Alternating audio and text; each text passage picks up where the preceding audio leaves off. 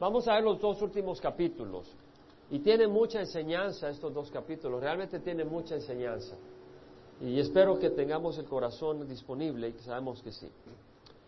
En el capítulo 13 dice, cuando Efraín hablaba, reinaba el temor. Se había exaltado a sí mismo en Israel. Pero por causa de Baal pecó y murió. Y ahora continúan pecando. Se hacen imágenes fundidas, ídolos con su plata, conforme a su pericia. Todo ello obra de artífices. De ellos dicen que los hombres que sacrifican besen los becerros. Por tanto, serán como niebla de la mañana y como rocío que pronto desaparece, como paja aventada de la era y como humo de chimenea. Mas yo he sido el Señor tu Dios desde la tierra de Egipto. No reconocerás a otro Dios fuera de mí, pues no hay más Salvador que yo. Yo te cuidé en el desierto, en tierra muy seca. Cuando comían sus pastos se saciaron y al estar saciados se ensorbeció su corazón, por tanto se olvidaron de mí. Seré pues para ellos como león, como leopardo junto al camino acecharé. Como osa privada de sus cachorros me enfrentaré a ellos y les desgarraré el pecho. Y ahí los devoraré como leona, como los desgarraría una bestia salvaje. Tu destrucción vendrá, oh Israel, porque estás contra mí, contra tu ayuda. ¿Dónde está ahora tu rey para que te salve en todas tus ciudades? Y tus jueces de quien me decías, dame rey y príncipes. Te di rey en mi ira y te lo quité en mi furor.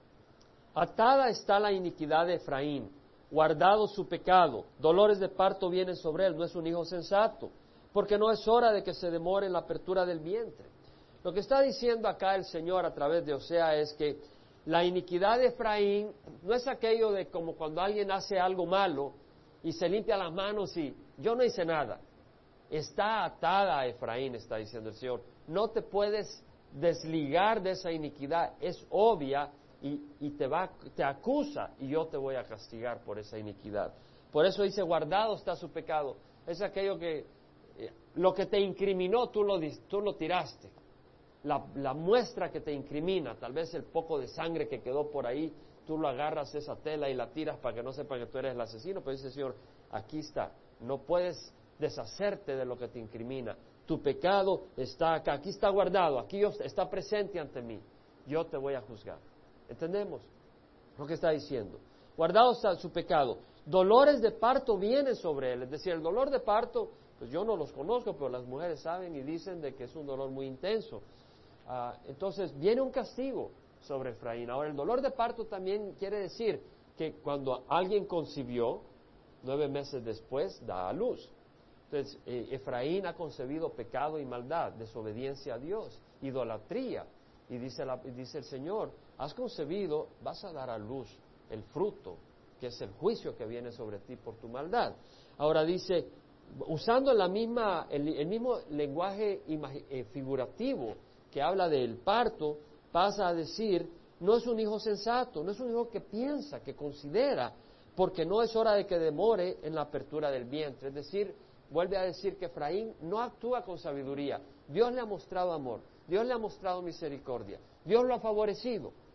Pero en vez de responder positivamente al favor de Dios, le da la espalda y se va hacia los ídolos. Es una tontería.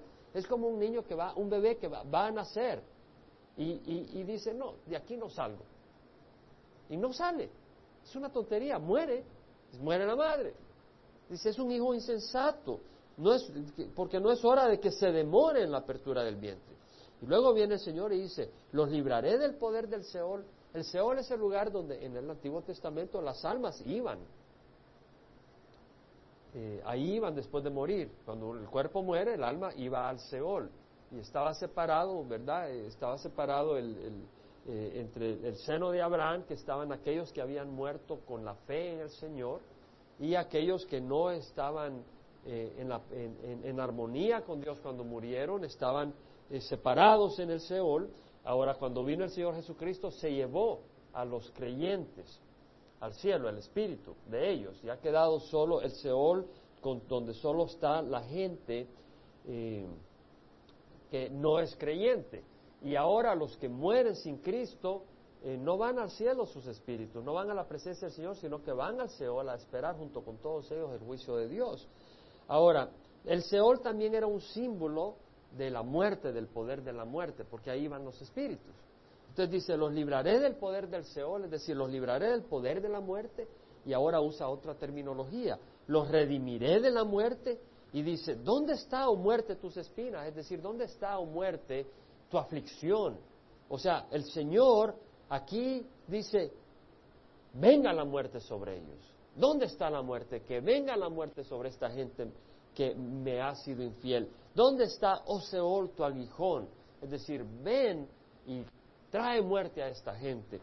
La compasión estará oculta a mi vista. Es decir, no habrá compasión para esta gente. Es lo que está diciendo. Ahora, Pablo, en 1 Corintios 15, usa estos versículos para hablar de la victoria que tiene el cristiano por Cristo Jesús sobre la muerte en Cristo Jesús. Y si hay tiempo regresaremos a estos versículos. Ahora, dice, aunque él florezca, está hablando de Israel, entre los juncos vendrá el solano. ¿Quién es el solano? Es el viento del Señor que sube del desierto. Te está diciendo, aunque, es decir, aunque tengas alguna prosperidad aparente, no está basada en mí. Y yo me encargaré de que venga el viento del desierto y te seque y te deje marchito. O sea, hay personas que están prosperando temporalmente ahorita, pero no es una prosperidad en Cristo. No es una bendición que viene del Señor, la misericordia de Dios nomás. Entonces eh, dice, hey, tú podrás estar prosperando temporalmente, pero viene el juicio del Señor. Y su fuente se secará y su manantial se agotará. Despojará su tesoro de todos los objetos preciosos, es decir, la casa del tesoro va a estar despojada. Sus hijos van a morir. Tesoro principal del pueblo de Israel, sus hijos, sus jóvenes, sus jovencitas, sus doncellas, iban a ser sacrificadas por el enemigo, las iba a matar. Samaria será considerada culpable. Samaria era la capital del imperio norte de Israel. Dice, Samaria será considerada culpable porque se rebeló contra su Dios. Caerán a espada serán estrellados sus niños. El enemigo venía, agarraba a los niños y los estrellaba contra las rocas. Y abierto los vientres de sus mujeres encintas. Con las espadas les rajaban el vientre a las mujeres. Morían las mujeres y los bebés. Era tremendo. Y ese era el, juicio que vino, efectivamente, en el año 722 antes de Jesucristo, eh, cuando Asiria eh, venció completamente a Israel, al imperio norte de Israel. Ahora, nos vamos al capítulo 14 y último capítulo del libro de Oseas. Dice, vuelve, oh Israel, a Jehová tu Dios, pues has tropezado a causa de tu iniquidad. Muy importante. Le dice, vuelve porque has tropezado. Ahora le dice, has tropezado a causa de tu iniquidad. Y es importante entender de que el tropiezo que estaba experimentando Israel no podía decir es a causa de los ídolos, no podía decir es a causa de la gente que me rodea, tenía que decir es a causa de mi iniquidad. Es decir, no le eches la culpa a nadie cuando tú estás caminando mal. Es decir, si tú caminas mal es porque has escogido ese camino. Nadie te fuerza. Te pueden provocar, pero nadie te fuerza. Entonces dice, has tropezado a causa de tu iniquidad. Y de hecho, hermanos y hermanas, el libro de Santiago dice, ¿de dónde vienen las guerras y los conflictos entre vosotros? ¿No vienen de vuestras pasiones que combaten en vuestros miembros? O sea, dice, los conflictos vienen por la iniquidad que hay en tu propio corazón, en mi corazón, en tu corazón. Tengamos cuidado de no darle libertad a la naturaleza pecadora, sino a poner a muerte las obras de la carne por el poder del Espíritu. Una vez más les hago la invitación a no ser doctores en la palabra del Señor y ciegos o sordos a la hora de llevarla a cabo. Es mi oración y mi deseo, es mi deseo ser obediente al Señor, no conocer la palabra mentalmente para dar disertaciones, sino ser moldeado a la imagen de Cristo. Ese es mi deseo. Ese es mi deseo para usted también, hermano, para usted, hermana, que seamos moldeados a la imagen del Señor Jesucristo. Ese es nuestro deseo. No ser doctores intelectuales, pero en el corazón estar separado de la palabra del Señor. Dice, codiciáis y no tenéis, por eso cometéis homicidio. Tal vez no cometáis homicidio, pues estás enojado con tu hermano por codicia. Sois envidioso y no podéis obtener, por eso combatís y hacéis guerra. No tenéis porque no pedís. Pedís y no recibís porque pedís con malos propósitos para gastarlo en vuestros placeres. O, ah, oh, almas adúlteras, no sabéis que la amistad del mundo es enemistad hacia Dios. Por tanto, el que quiera ser amigo del mundo se constituye enemigo de Dios. Cuando está hablando de amigo del mundo, no se está hablando, no quiere decir que no pueda ser amigo de alguien. Está hablando de ser amigo del sistema de este mundo, de las cosas que este mundo adora y admira y, celebra, que no son las cosas que Dios celebra, son dos sistemas distintos. Entonces vemos acá que le dice, vuelve oh, vuelve, oh Israel a Jehová tu Dios, pues has tropezado a causa de tu iniquidad. Es decir, tú estás, tú estás mal, le dice el Señor, pero es por tu propia iniquidad. Tú no estás mal porque yo no te he dado la mano. Tú no estás mal porque a mí no me intereses tú. Tú no estás mal porque no haya ido yo a sacarte de Egipto. Tú no estás mal porque yo te di agua en el desierto. Yo te di mi palabra, pero tú te cerraste los oídos a mi palabra. Y estás tropezando. Y estás tropezando, pero es por tu propia iniquidad. No es porque yo no te haya dado luz. No es porque yo no te haya dado guía. No es porque yo no te haya mostrado mi amor. No es porque no te haya protegido. Es por tu propia iniquidad que tropiezas y tropiezas y tropiezas, dice. Eso que está diciendo Efraín. Ahora dice, tomad con vosotros. Ahora, ¿cuál es la respuesta? Dice, tomad con vosotros palabras y volveos a Jehová. Decidle, quita toda iniquidad y acéptanos bondadosamente para que podamos presentar el fruto de nuestros labios. Fíjate, aquí hay algo importante que considerar, porque dice, Oseas, o sea, Efraín iba a ser, iba a ir al juicio. Dios iba a traer juicio contra Efraín, es decir, con la nación de Israel. Iba a traer el juicio. Pero veamos de que a pesar de eso, Dios todavía una vez más, el profeta dice, volveos al Señor. Y dice, tomad con vosotros palabras y volveos a Jehová. Decid quita toda iniquidad y acéptanos bondadosamente, para que podamos presentar el fruto de nuestros labios. ¿Qué está diciendo? Para presentar el fruto de tu labio, tienes que quitar la iniquidad de tu corazón. ¿Qué está diciendo? Dice, quita toda iniquidad y acéptanos bondadosamente para que podamos presentar el fruto de nuestros labios. Entonces, en algunos lugares, no acá, en serio, no acá, pero en algunos lugares se buscan gente muy hábil para la música al frente. ¿Verdad? En algunos lugares, no acá. Aunque si tienes habilidad, gloria al Señor. Todo tiene su tiempo. Y sabemos que hay hermanos acá que tienen sus habilidades y estamos orando para que el tiempo del Señor estén acá sirviendo en alabanza y todo. Pero hay unos lugares donde lo que importa es la habilidad. Y acá lo importante no es la habilidad. Porque mira lo que dice el Señor.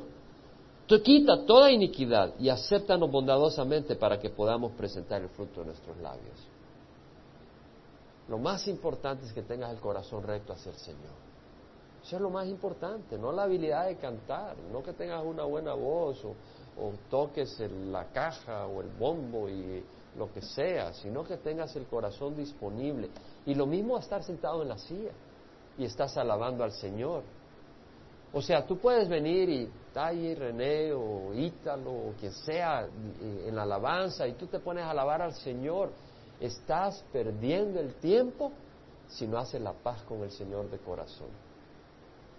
Ahora, si haces la paz con el Señor de corazón, no estás perdiendo el tiempo, porque el Señor escucha y se deleita en tus alabanzas. Eso es importante, el Señor se deleita. Eso es bueno, es decir, quiere decir que la alabanza no es algo religioso, una cosa tradicional. La alabanza realmente son palabras que le estás diciendo a Dios y Dios las escucha. Y, si, y Dios las escucha y se goza, pero si tú tienes un corazón de iniquidad hacia tu hermano, un corazón de iniquidad hacia las cosas, Dios se ofende. Dice, ¿qué estás haciendo? Estás perdiendo el tiempo. Ahora, lo interesante es que dice, quita toda iniquidad. Esa es la clave, una vez más. no es, Señor, yo te voy a impresionar. Vez tras vez es, Señor, quita tú la iniquidad. Quita la iniquidad, esa es la clave. Hay iniquidad en todos nosotros, hasta en la persona más angelita que se pueda imaginar acá. La persona más angelita que se puede imaginar acá. Hay iniquidad. ¿Verdad? Pero eso es bueno saberlo. ¿Sabes por qué? ¿Sabes por qué es bueno saberlo? Porque quiere decir de que no tenemos que impresionar a Dios. Saberlo de que Dios ha muerto en Cristo Jesús por todos nosotros y que hay esperanza. Pero tienes que tener el corazón apropiado. Ve, por ejemplo, bueno, si tú ves en Isaías 59, es un versículo para memorizar, donde Isaías dice, bueno, Dios dice a través de Isaías, he aquí, Isaías 59, versículo 1, he aquí no se ha cortado la mano de Jehová para salvar, ni se ha endurecido su oído para oír. Pero vuestra iniquidad ha hecho separación entre vosotros y vuestro Dios, y vuestro pecado ha hecho que Él esconda su rostro de vosotros para no escucharos.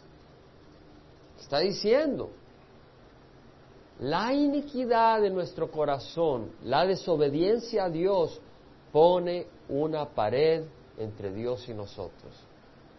Ahora, si nosotros venimos a Dios siendo inicuos y le decimos, Señor, perdóname, esa oración la escucha Él. Esa oración la escucha, porque es la de un corazón contrito y humillado. Y de ahí escucha todas las demás oraciones. Señor es misericordioso. Pero vemos en, en, en, Salmo 66, 18, dice, si observo iniquidad en mi corazón, el Señor no me escuchará. Ahora, iniquidad, eh, iniquidad no solo es tener una casa de prostitución como negocio. Esa no es la única forma de ser inicuo, hermanos. Podemos ser inicuos de distintas maneras. Ayer compartíamos, compartía con alguien y le decía, ¿sabes? Le decía, necesitamos andar de rodillas. Porque debemos de entender nuestra naturaleza y la necesidad, no digo de andar deprimido, pero reconocer el potencial de pecado que hay en nosotros de una o de otra manera. Y necesitamos ir humildes en nuestro caminar.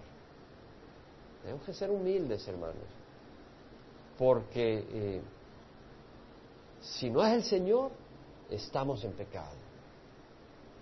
Ponle el color que quieras, si no es el Señor, estamos en pecado. Necesitamos buscar del Señor. La palabra del Señor dice, Busca al Señor y Él se acercará a ti. Acércate al Señor y Él se acercará a ti. Tenemos que buscar del Señor para tener esa, esa cercanía del Señor y su bendición. Ahora, el salmista, si vas al Salmo 51, que es uno de los salmos favoritos, cuando David ha pecado con Betsabé, cometió adulterio y después manda a matar a su esposo, y luego toma a Betsabé de esposa. Sí se sabe la historia, es una buena historia. Es triste, porque es el pecado de, David. Ahora, el Salmo 52, versículo 7, el salmista, después de haber pecado, dice, purifícame con hisopo y seré limpio, lávame y seré más blanco que la nieve. ¿Qué está diciendo? Purifícame, tú, Señor. Esa es la clave. Lávame, tú. El versículo 10 dice, crea en mí, oh Dios, un corazón limpio y renueva un espíritu recto dentro de mí. Tú, Señor, crea en mí un corazón limpio. Renueva un espíritu recto. No me eches de tu presencia. Quería David estar en la presencia del Señor. Dice, no me eches de tu presencia. Ese era su deseo. Y no quites de mí tu Santo Espíritu. El gatito que tenemos en la casa cuando yo me voy a Cuba o salgo de viaje, se deprime y se pone triste y se pone a maullar y a maullar.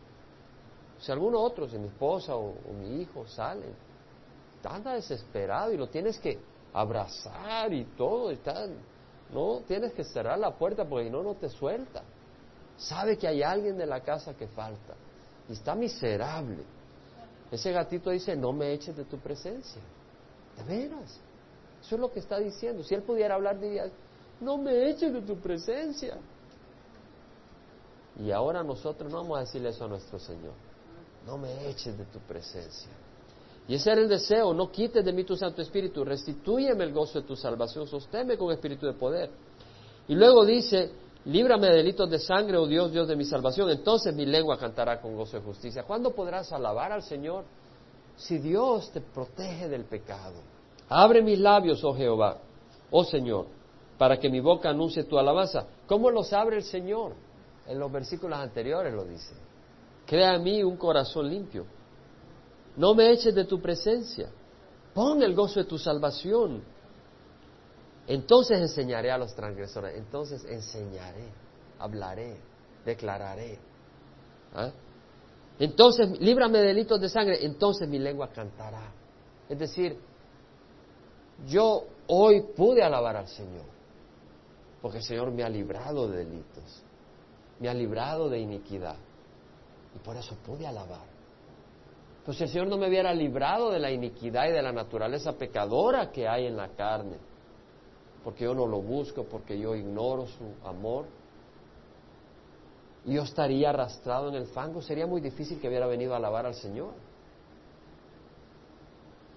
Ahora, puedes venir y ven si estás en el fango, pero ven a lavarte, no taparte los oídos y estar rodándote en el fango y aparentar hipócritamente que eres parte de la familia. Arrepiéntete y pide que el Señor te lave. Dice el versículo 17, los sacrificios de Dios son el espíritu contrito. Al corazón contrito y humillado, oh Dios, no despreciarás. Eso es todo. Entonces, si volvemos a Oseas, capítulo 14, versículo 2, vemos que dice, tomad con vosotros, entonces está diciendo el, eh, Oseas, tomad con vosotros palabras no sacrificios, no candelas. Trae tus palabras y vuélvete al Señor. O sea, di, quiero seguir al Señor y dile, quita toda iniquidad, acéptanos bondadosamente para que podamos presentar el fruto de nuestro labio. Eso es todo. Mira qué sencillo. Es sencillo. No es pagar multas, no es pagar dinero para que te celebren un servicio ahí, lo que sea. Es simplemente clamar al Señor y decir, límpiame, Señor, pero de corazón sincero y Él te limpia. Ahora dice, Asiria no nos salvará, no montaremos a caballo, y nunca más diremos Dios nuestro a la obra de nuestras manos, pues en ti el huérfano haya misericordia. Qué hermoso, en ti el huérfano haya misericordia. La viuda haya misericordia en el Señor. Ahora dice, nunca más diremos Dios nuestro a la obra de nuestras manos. ¿Tú sabes que tú puedes decirle Dios nuestro a la obra de tus manos sin tener un ídolo? tú puedes. Sin darte cuenta lo, estás, lo puedes estar haciendo. Si viene y te dan un aumento, chas, cuatro mil dólares más de aumento. Y te pones emocionado y empiezas a trabajar con una pasión, con una ambición, tú no sueltas ese trabajo. No hay tiempo para la iglesia, porque ya te diste cuenta la fuente de tu seguridad y has convertido la obra de tus manos tu Dios. No quiere decir que no trabajes para mantener a tu familia, trabaja duro y mantén a tu familia, pero que no se vuelva la fuente de tu seguridad. O estás ahí que yo quiero tener salud, todos queremos tener salud, y empiezas ahí que tienes ahí 50 mil pociones, estas plantitas, esto uña de gato, no sé, de leopardo, no sé. Eh, no quiere decir que no puedas tomar uña de gato, eh, no estoy diciendo que no puedas tomar, yo no sé para qué se usa. Pero estás ahí con esa preocupación. Sé saludable. Hey, yo ya le digo a los hermanos, cuando tenemos eventos, compren sodas dietéticas, hermanos. Queremos que en la iglesia estemos todos sanos. Este hermano viene y pone, yo no impongo nada, tráiganla con azúcar si quieren pero no es bueno la mucha azúcar, ¿cierto o no? Entonces decimos, hey, hay que ser consciente, hay que ser sabio, ¿verdad? Si usted se come 10 huevos estrellados cada mañana, su cantidad de colesterol lo va a mandar al hospital, no le eche la culpa a Dios. Es decir, Dios mío, sálvame, sálvame, deja de comer tanto huevo. Deja de comer tanto chorizo. Ya. O sea, hay que usar sabiduría, ¿cierto? No, o sea, hay que ser sabios, hombre. No vamos a probar al Señor.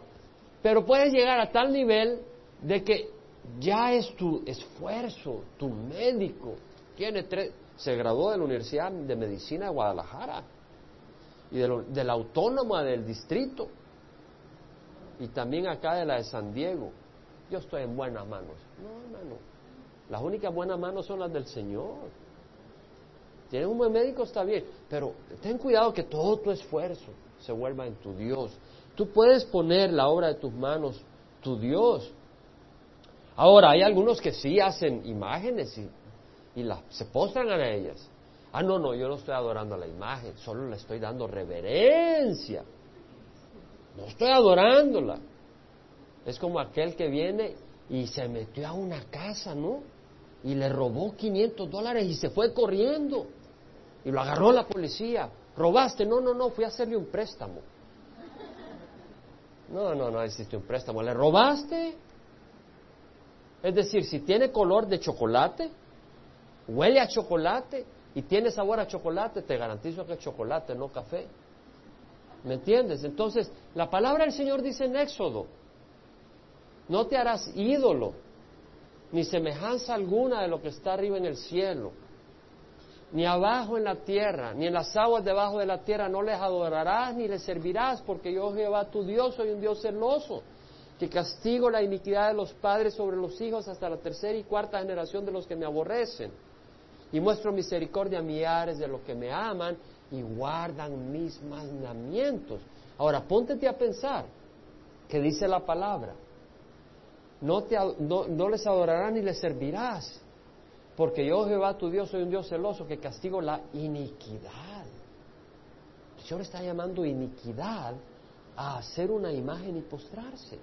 Ahora, un momento, no me digas de que entonces no le puedes tomar la foto, no puedes tomar la foto a tu esposa y tenerla porque es una imagen.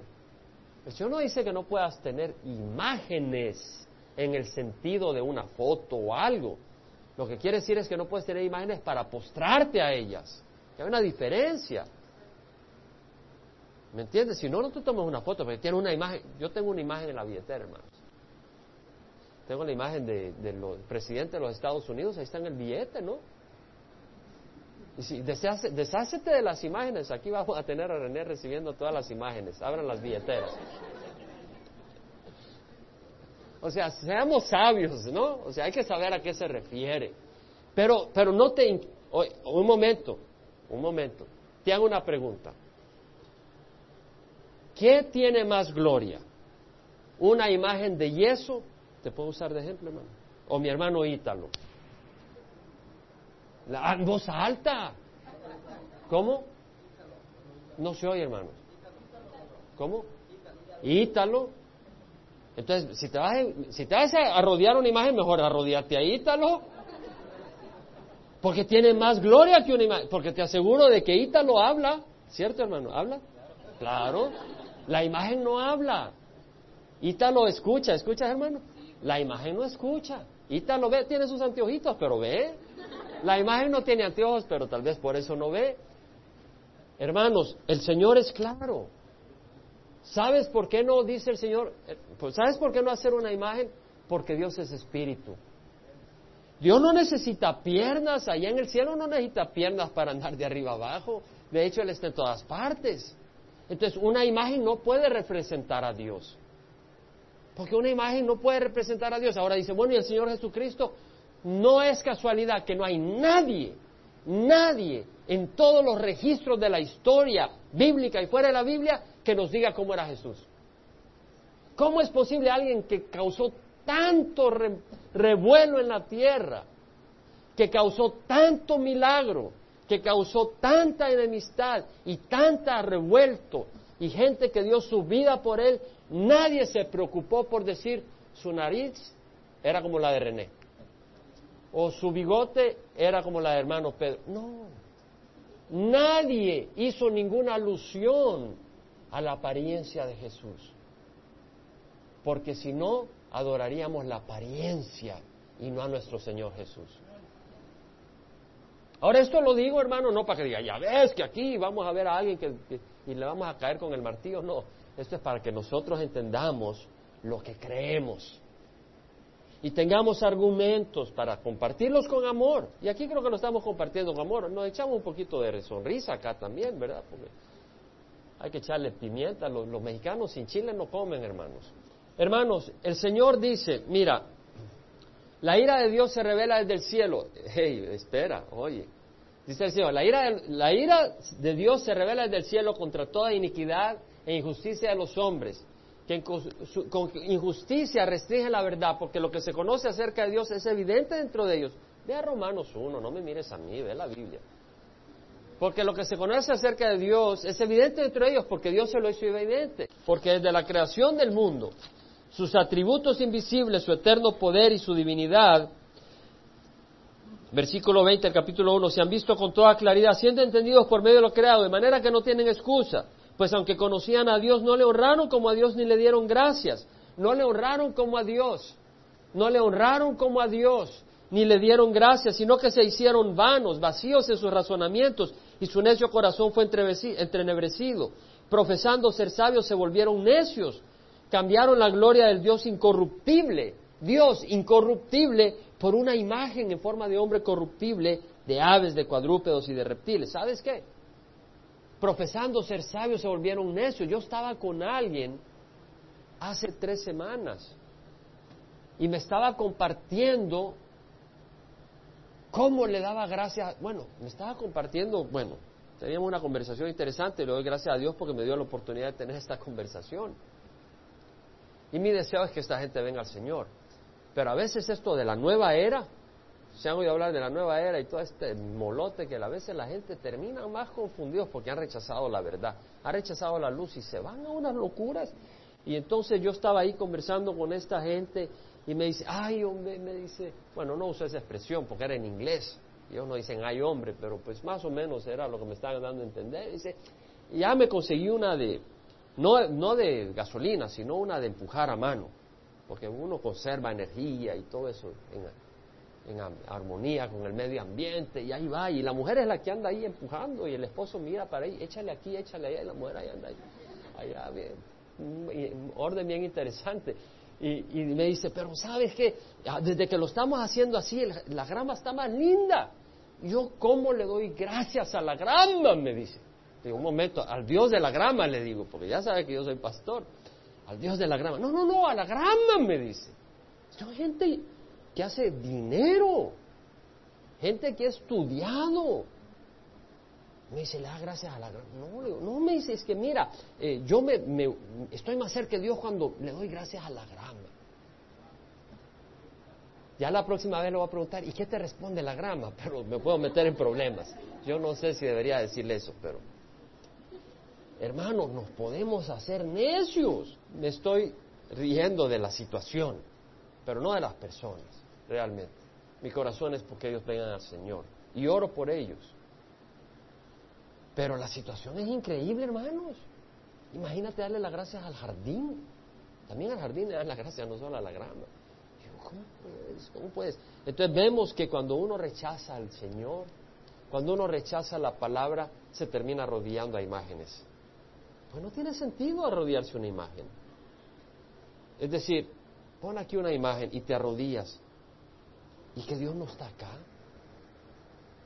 Es más, ¿en dónde está, dónde habita Dios? ¿En una imagen o en Ítalo? Contéstame. En Ítalo. ¿Te das cuenta? ¿No somos nosotros templos del Espíritu Santo, dice la Biblia? Entonces te das cuenta. Pero hermano, tú tienes la libertad para oír y entender. Hay gente que todavía no tiene esa libertad. Tengamos misericordia. ¿Sabes qué? Yo ya he compartido con algunas personas, bueno, con muchas personas he compartido, pero he compartido con algunas personas donde, por más que comparto, no llego a ningún lugar. Entonces, ¿sabes qué? Ahora ellos son los que comparten muchas veces. Y dicen cosas, pero son locuras. Y a veces usan la palabra. No, a veces usan la palabra. Y suena que sí, y dicen alguna cosa, y la han agarrado de los cristianos. Y dicen las cosas, pero yo no respondo. Ni los felicito a veces, porque sé que realmente no le están dando el peso a toda la palabra de Dios. solo algunas cosas. Su Dios es una organización, su Dios es un hombre y no Cristo. Entonces tú tienes que escoger en tu vida quién es la cabeza de tu corazón, quién es la fuente de tu luz, o Cristo y su palabra o algo más. Tú tienes que escoger. Y los que hemos recibido a Cristo, hemos puesto a Cristo como la cabeza y la luz. Somos libres, somos libres. Entonces, que Dios nos ayude. Pero vemos acá, te vas al versículo 4. Aquí viene el área donde yo disfruto más. Porque te das cuenta cómo estaba Efraín, ¿no? Perdido en idolatría. ¿Cómo es posible que producen becerros de oro y los besan a los becerros de oro y dicen, este es el Dios que te sacó de Egipto? ¿Cómo es posible? Cuando había misericordia de Dios y los, los campos producían cebada, decían, Baal. ¿Cómo es posible que dijeran esas cosas cuando Dios tenía misericordia? Ahora, viene el Señor después de todo eso y dice, yo sanaré su apostasía. Dios no tenía ninguna esperanza que ellos cambiaran por sí solos. Dice, ¿sabes qué? Dios sabe que no puede esperar en ti para que tú cambies. Qué bueno que Dios lo sabe. Porque si no estaría sentado esperando, esperando, esperando y no cambiamos. Dios lo sabe. Por eso dice, yo sanaré. Pero vemos el corazón de Dios, no dice que se quemen fritos. No, yo lo sanaré. ¿Y cómo es posible si está diciendo ira? ¿Sabes qué? Cuando hay un cáncer, tú agarras el cáncer y lo quitas para que el resto se sane. ¿Cierto? Cuando hay un cáncer, tú quitas el cáncer para que el resto se sane. Y cuando tú rechazas, cuando, y espero que nadie acá reciba esto como me refiero a él, pero cuando tú rechazas la palabra del Señor y resistes e insistes y, estás en contra del Señor porque estás rechazando su, su salvación. ¿Me entiendes? Entonces, viene el juicio de Dios. Eso es lo que hizo el Señor con Israel. Vino la ira del Señor para que algunos que el Señor dejó tomaran lección y buscaran esa sanidad.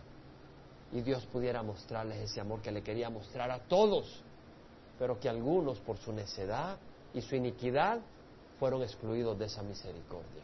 Entonces por eso vemos que dice, yo sanaré su apostasía los amaré generosamente. Ese es el amor del Señor. Dios nos quiere amar generosamente. Yo quiero ser amado por el Señor. Pues mi ira se ha apartado de ellos. Está hablando del futuro, porque venía la ira. Pero el, Señor estaba, dice, déjame saltarme la ira. Déjame ya dejar de pensar en la ira que viene y pensar en, en el momento donde después de la ira habrán estos que van a recibir y van a arrepentirse y me van a buscar y voy a amarles y ellos me van a amar. Y el Señor voltea y dice, mi ira se ha apartado de ellos, seré como rocío para Israel. No como una tormenta que viene con fuerza, con rayos, que quema árboles, etc., sino como un rocío tierno que se deposita y moja toda la grama. En todo el espacio que está abierto al cielo, recibe ese rocío que baja calmadamente y trae esa agua necesaria para la vida. Dice, seré como un rocío. Florecerá, como, está hablando a Israel, florecerá como lirio, extenderá sus raíces como los cedros del Líbano, es decir, tendrá permanencia Israel. Brotarán sus renuevos y será su esplendor como el del olivo, es decir, Israel será esplendoroso, tendrá gloria, será una nación gloriosa y su fragancia como los cedros del Líbano. Los que moran a su sombra cultivarán de nuevo el trigo. La gente que habita en Israel en esos días cultivarán el trigo y florecerán como la vid. Su fama será como la vid, como la del vino del Líbano. ¿Sabes qué dice esto el Señor? Que así como hizo que Oseas fuera y comprara a esa mujer adúltera que estaba esclavizada, el Señor en los últimos días traerá arrepentimiento a Israel, se volverán, a se volverán al Señor y, reconocerán a Jesucristo. Zacarías lo menciona en su profecía y llorarán como el, que, como el que se lamenta por un hijo único que ha perdido. Así se lamentarán al ver Jesús y dirán, fuimos nosotros los que lo crucificamos. Y, y arrepentidos Dios establecerá la nación de Israel de nuevo y, estará libre sus enemigos. Y ahora aquí viene algo que te quiero hacer meditar. Dios es un Dios de amor. Nosotros necesitamos oír palabra de disciplina, necesitamos oír palabra de corrección, porque yo lo veo a lo largo de toda la Biblia, en el Antiguo y el Nuevo Testamento. Hay palabra de ánimo, pero hay palabra de corrección. ¿Y no es lo mismo un hijo? Tú no solo le puedes dar lo bonito, lo bueno, también tienes que decirle que hay límites y de vez en cuando tienes que ayudarle a reconocer esos límites, ¿verdad? Y así hace el Señor, así hace el Señor. Pero, pero hay que ver el amor del Señor. Ahora, ¿por qué Dios le da esta bendición a Israel? A ver quién me puede explicar. ¿Por qué Dios le muestra esta misericordia a Israel? A Israel, está hablando no está hablando de Egipto, no estaba hablando de Asiria, estaba hablando de la nación de Israel. ¿Por qué Dios dice, voy a mostrar esta misericordia y te voy a florecer como los cedros del Líbano? Pueblo escogido. En Génesis 12, es una de mis, me encanta Génesis 12. El Señor se le aparece a Abraham. Le dice, vete de tu tierra de entre tus parientes, de la casa de tu padre a la tierra, que yo te mostraré y haré de ti una nación grande, y te bendeciré y engrandeceré tu nombre y será bendición y bendeciré a los que bendigan tu nombre y a los que te maldigan maldeciré y en ti serán benditas todas las familias de la tierra. ¿Sabes por qué? Esto es una de las cosas que yo me he memorizado de corazón, porque yo he hecho lo mismo, no porque he dejado físicamente mi país, pero yo he dejado físicamente Ur de Caldea y voy camino a la tierra prometida. ¿Y tú? Tú también, María. Has dejado Ur de Caldea y has seguido a la tierra prometida. Y para mí me toca porque es cierto. Pero ahora, esto es lo que quiero decirte. Esto es lo que te quiero decir. Cuando venimos a esto. ¿Qué fue lo que tenía que hacer Abraham para que Dios hiciera una nación grande de él? Porque dice, haré de ti una nación grande. ¿Qué es lo que tenía que hacer? Simplemente salir a la tierra prometida. La, promesa no era condicional, no era, si vas a la tierra que yo te quiero mostrar y trabajas 25 horas cada día por ocho días a la semana, te voy a dar la tierra. No, no, no, no, no. no. El Señor está diciendo, Abraham, deja no quiere decir que abandones a tu familia, en el sentido de abandonarlos. No es de abandonar a tu familia, es de cuidar de tu familia. Pero abandona al pecado, abandona al mundo. Que tu corazón no esté en este mundo, porque nuestra ciudadanía no está en este mundo, sino en los cielos, de donde ansiosamente esperamos un Salvador. ¿Sabes qué? Si tú estás muy contento en este mundo, es mentira que estás ansiosamente esperando a un Salvador. Es cierto. Si real, yo ansiosamente espero a un Salvador. Yo no sé de ti, pero yo ansiosamente espero a un Salvador. Hay mucha gente en este mundo que no está ansiosamente esperando un Salvador. De hecho, ansiosamente se preocupa que aparezca el Salvador y los halle donde están. Porque no piensan que es el Salvador, sino el condenador. Porque saben que están mal con el Señor. Ahora, lo que tenía que hacer Abraham era salir. Y por esa fe. Ahora, Dios le dijo, engrandeceré tu nombre, haré de ti una nación grande. Ahora, en el capítulo 15 de Génesis hay otra parte, donde se le aparece en visión y le dice a Abraham, no temas, yo soy un escudo para ti.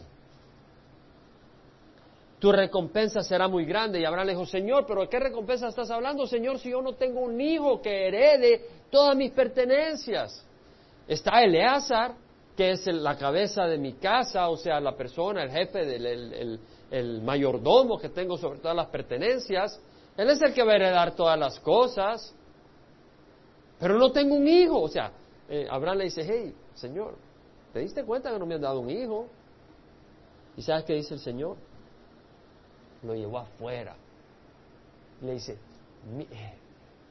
mira las estrellas, qué hermosas. Y le dice, ¿sabes por qué te las estoy enseñando? Le dice, porque así será tu descendencia. Y Abraham creyó en el Señor y se le reconoció por justicia. Entonces todo lo que tuvo que hacer era creer. Bueno, y en el capítulo 17, versículo 8 de Génesis, y le dice, y te daré a ti y a tu descendencia después de ti la tierra de tus peregrinaciones, toda la tierra de Canaán, como posesión perpetua. ¿Qué quiere decir perpetua? Para siempre. Para siempre. Y yo seré su Dios. ¿Había algún requisito ahí? No. Dios le dijo a Abraham que la tierra de Canaán, la tierra prometida, Palestina, que se le dice ahora Palestina, va a ser de Israel para siempre. Y Dios no se raja en sus promesas, no se hace para atrás. Entonces Dios iba a ser fiel a Abraham. Dios iba a ser fiel a Abraham. Dios le había prometido a Abraham que esa tierra era para Israel Israel iba a ser disciplinado.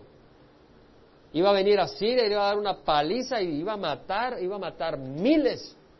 Y se iba a llevar al resto, al exilio, y después Babilonia, unos cuantos años después, en el año 586 antes de Cristo, o sea, más de 100 años después, vino y agarró a Judá y se los llevó al exilio y les dio una gran paliza, mató miles, pero no los destruyó totalmente.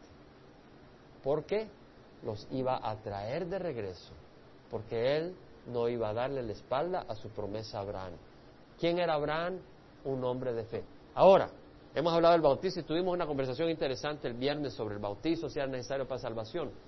Abraham recibió la visión del Señor donde le dice, se le consideró como justo porque creyó cuando tenía 85 años.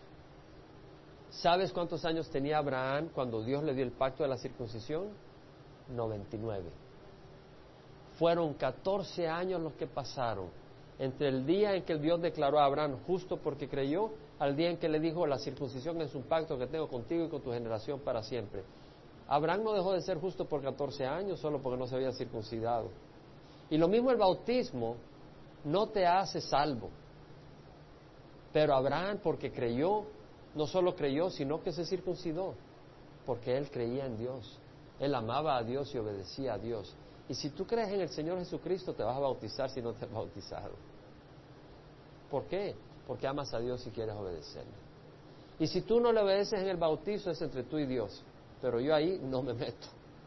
Porque el bautizo no salva, pero la desobediencia tampoco te salva. Y nunca te olvides de eso. Pero aquí no estamos hablando de condenación, sino de salvación, pero es importante saber cuál es el camino de salvación. La desobediencia jamás fue el camino de salvación. Es la fe. Y la fe que obra es la fe que produce obras. El Señor, a través de Jeremías, le dice a Israel, yo sé los planes que tengo para ti, planes de bienestar y no de calamidad, para daros un futuro y una esperanza. Le dice, me invocaréis y me buscaréis y os escucharé. Me buscaréis y me encontraréis cuando me busquéis de todo corazón. Entonces, hay algo que es importante que es buscar al Señor. Dios nos ama. Pero es como cuando dice, van a sacar un noticiero sobre México y los problemas que hay en, en Guadalajara, por ejemplo. Y va a estar eso en el canal 40 y 34. Entonces tú vas y pones el canal 34 porque ahí está la información. Lo mismo, Dios se manifiesta especialmente no en aquel que ignora su voz, que no quiere saber nada de él, que está ocupado y no le interesa, pero aquel que le busca, que dice, ¿sabes qué? Quiero tomar tiempo para oír la voz del Señor, quiero agarrar la Biblia. No es que es el trabajo de agarrar la Biblia lo que logra eso, es que ese es el canal a donde Dios se encuentra, donde se manifiesta su bendición. ¿Sí entiende la diferencia? No es el sudar de, ahí estoy una hora. No, no, no, no, no. Es que es el canal en donde hayas esa bendición. Entonces, por eso debemos de buscar al Señor, porque ahí lo hallamos, ahí lo encontramos, ahí nos bendecimos. Ahora, quiero enfatizar, y sé que nos estamos alargando un poco, pero yo creo que estas son enseñanzas que debemos de abrazar. Y bueno, hoy terminamos el libro de Oseas. Hermanos, muchas veces caminamos por fe y luego terminamos pensando por obras. Romanos 5, 1, 3, habiendo sido justificados por la fe, tenemos paz para con Dios por medio de nuestro Señor Jesucristo. Hemos sido justificados por la fe, no por las obras. Hermanos, ustedes no saben las veces que yo me abrazo de este versículo. No quiere decir que ando de sinvergüenza, porque no lo ando de sinvergüenza, créemelo. Busco caminar en el camino del Señor. Pero te digo, pero ¿cuántas veces yo abrazo este versículo? Es el único lugar donde yo hallo descanso, que soy justificado por la fe. Tengo paz para con Dios por medio de nuestro Señor Jesucristo. Nuestro corazón anhela tener paz con Dios. Y Satanás trata de engañarte y hacerte buscar la paz en tus obras. Y por eso estás ahí miserable, que no descansas. Porque dice, no hice suficiente. No le sonreía a Ítalo. No le sonreía a Florita. No le di la mano. Y a saber qué Dios va a decir. Bueno, sea amable. Hay que ser amable. Pero ¿quién de nosotros no es imperfecto? Lo importante es saber que somos justos por la sangre de Jesucristo. Es una bendición saber que somos justos por la sangre de Jesús. Porque entonces podemos descansar y saber que Dios va a hacer la obra en nosotros. Hermanos, yo no puedo sobreenfatizar la importancia de eso. Y de hecho, descansaba en unos versículos, a mí me encanta la palabra, en 2 Timoteo 1, Vaya a 2 Timoteo 1, hermanos. Yo creo que le va a bendecir mucho este, esto, esto que vamos a compartir. 2 Timoteo 1. Pablo le escribe a su discípulo Timoteo y le dice, te recuerdo que avives el fuego del don de Dios que hay en ti por la imposición de mis manos. ¿Qué quiere decir? ¿De qué don está hablando? un don espiritual, probablemente el don de evangelismo, porque le dice en 2 Timoteo 4, haz el trabajo de un evangelista. Pero sea lo que sea, dice, aviva el don, aviva, aviva el fuego del don de Dios que hay en ti. Quiere decir que tú puedes recibir un don espiritual, pero dejarlo ahí adormecer, dejarlo ahí sin avivar. Busca del Señor que afile tus dones, que los llene y los prospere para su gloria y para edificar la iglesia. Ahora dice, te recuerdo que avives el fuego del don de Dios, que hay en ti por la imposición de mis manos, quiere decir que ese don no lo recibió en el bautismo, sino posteriormente. Es decir, hay una experiencia espiritual donde tú puedes tener una experiencia del Espíritu Santo, no solo tener al Espíritu adentro, sino una llenura del Espíritu, una derramamiento del Espíritu sobre tu vida para capacitarte de una manera especial. Y dice, aviva ese fuego. Ahora, porque creo que probablemente en esa timidez estaba dejando de ejercer ese don, le dice, porque no nos ha dado Dios espíritu de cobardía. Y luego da tres características que son increíbles, sino de poder, de amor y de dominio propio. Yo creo que son tres características increíbles porque Dios dice que Él quiere que tengamos poder. Ahora te voy a decir algo. Mi poder no está en mis músculos. Hago un poco de ejercicio, o sea, tengo un poco de, o sea, puedo agarrar esto, levantarlo, lo que sea, alguna cosa así, pero ahí no está mi poder. Mi poder no está en que tenga cerebro, de veras. Mi poder no está en mi astucia, en la poca que pueda tener. Mi poder está en Jesucristo. Realmente, para mí, mi poder está en Jesucristo. Ahí tengo yo mi poder. Pero mira, dice, no nos ha dado Dios espíritu de cobardía, sino de poder y de amor y de dominio propio. Ahora mira lo que viene y dice. Por tanto, no te avergüences del testimonio del Señor está diciendo Pablo? Tal vez tú estás en el trabajo y te da vergüenza que tu maestro, tu héroe, le, escupieron, le insultaron y él no respondió con ira. Él no trajo fuego del cielo. Lo despreciaron. No era famoso entre el liderazgo. Ese es tu héroe. Sí. Oh, tú eres un loco por Jesucristo. No, yo no soy loco, yo razono las cosas, no creas. Sí, soy loco por Jesucristo, estoy locamente enamorado por Jesús. ¿Y cuál es tu problema? ¿Estás envidioso? ¿No le estás envidioso? Bueno, nos vamos a ver a golpes. No, eso no. Pero, pero es decir, la cuestión es, no te avergüences del Señor Jesucristo. Oye, tu testimonio de tu Señor. Eh, el testimonio del Señor Jesús, tú, quieres caminar como el Señor y, ¿qué te hace el Señor? Pasan esas muchachas y ahí estás que no puedes ir a bailar al baile. No, eso, no es vida, muchacho. Y tú dices, te avergüenzas. no te avergüences. No te avergüences. El Señor no te ha abandonado. El Señor no te ha dado una segunda, una, un segundo lugar al mundo y al mundo tiene algo mejor. Lo que nosotros tenemos es muy superior. No te avergüences. Y luego dice, ni de mi prisionero suyo, sino participa conmigo en las aflicciones por el Evangelio según el poder de Dios. Participa conmigo en las aflicciones por el Evangelio. O sea que no vayas a la iglesia universal donde dice para, para de sufrir. Porque Pablo dice, no pares de sufrir, mi amigo, porque vienen aflicciones. Pero dice, por el poder de Dios puedes. Y aquí viene. Dios quien nos ha salvado y nos ha llamado con un llamamiento santo, no según nuestras obras.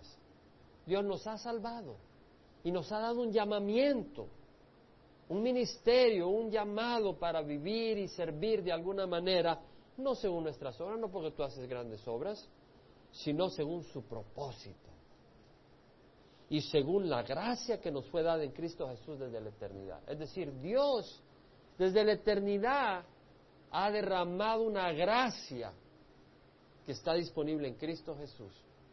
Y desde que antes que nacieras los eventos iban planeados para aquellos que aman al Señor, para hacer grandes cosas para la gloria de Dios. Y no por tus obras, sino el plan de Dios. Entonces termina Oseas, versículo 8 y 9, Efraín, ¿qué tengo yo que ver con los ídolos? Después de decir toda la bendición que viene a Israel, dice, ¿qué tengo que ver yo con los ídolos? Yo respondo y te cuido. Yo soy como un frondoso ciprés, de mí procede tu fruto. ¿Quieres dar fruto? Viene del Señor. Y luego dice, ¿quién es sabio que entienda estas cosas? El que es sabio, que entienda estas cosas. ¿Sabes qué quiere decir entender? Entender quiere decir separar mentalmente, distinguir, discernir, marcar, ah, oh, percibir, considerar, mm, pensar, ver. Eso quiere decir entender. ¿Quién es sabio? Que entienda estas cosas, que las distinga, que las discierne, que las marque, que las perciba. Yo la tengo marcada acá, que marcarla en el corazón. ¿Quién es prudente? Que las comprenda, que las sepa, que las descubra mediante examinarlas, experimentarlas, que las reconozca, que esté consciente de estas cosas. Porque rectos son los caminos de Jehová y los justos andarán por ellos, pero los transgresores tropezarán en ellos. Padre, te damos gracias por tu palabra, Señor, y rogamos, Padre Santo, que la abracemos en el corazón. Tú nos has hablado, nos has dado esperanza, nos has dado exhortación. Tu amor es increíble, Señor. Cuando estamos con un corazón listo, tú estás listo para recibirnos, bendecirnos, refrescarnos sanarnos. ¿Sabes qué? El Señor dijo, nadie tiene un mayor amor que este, que uno dé su vida por sus amigos. Vosotros sois mis amigos y haced lo que yo os mando. ¿Sabes qué? El Señor nos llama amigos y les dice, yo doy mi vida por ustedes. Qué gran amigo, ¿no? Tú dices, ¿sabes qué, Señor? Yo no sé si, si he sido, si tú eres mi amigo, porque yo no he seguido tu camino, pero quiero seguir tu camino, quiero que seas mi amigo. Levanta la mano si ese es tu deseo, gloria a Dios. Padre, tú sabes, Señor, nuestro deseo, nuestro corazón, mira cada mano levantada, Señor, tú las conoces. Sabemos que tú respondes, Señor. tú dices, clama a mí, yo te responderé. Y te mostraré cosas grandes e inaccesibles que tú no conoces. Padre, derrama tu Santo Espíritu. Tal vez tú dices, hey, yo no, yo, no he sentido ese Espíritu Santo en mí. Yo quiero sentir el Espíritu Santo. No sé si lo, yo quiero tener el Espíritu Santo. Y tal vez no lo tienes. Y si yo lo quiero tener, yo me bauticito porque no tengo el Espíritu Santo. Levanta la mano si quieres tener. Gloria a Dios. Gloria a Dios. Ahí donde estás. Padre, así como Abraham por fe creyó, es de ellos, Padre. Derrámalo sobre ellos. Que no lo duden más, Señor. Que la duda es el enemigo de la bendición, Señor. Que lo reciban, porque es tuyo, Señor, para dar. Tú dices necesario que yo vaya, porque si no me voy no puedo enviar el Espíritu Santo. Y recibiréis poder cuando el Espíritu Santo descienda sobre vosotros. No dice si desciende, sino cuando descienda sobre vosotros. Así que, Señor, descienda ese Espíritu Santo sobre cada corazón. Ahí donde tú estás y dice, yo quiero que el Espíritu descienda sobre mí. Ahí donde estás. Hey, no se manifiesta en saltos y gritos raros que asustan. Se manifiesta en una vida de poder. No quiere decir que no haya tropiezos. Pero está ahí contigo. Gloria a Dios. Padre, bendito seas. Bendice a cada corazón. Padre, qué hermoso el libro de Oseas. Hemos leído, Señor, tu dolor, Señor.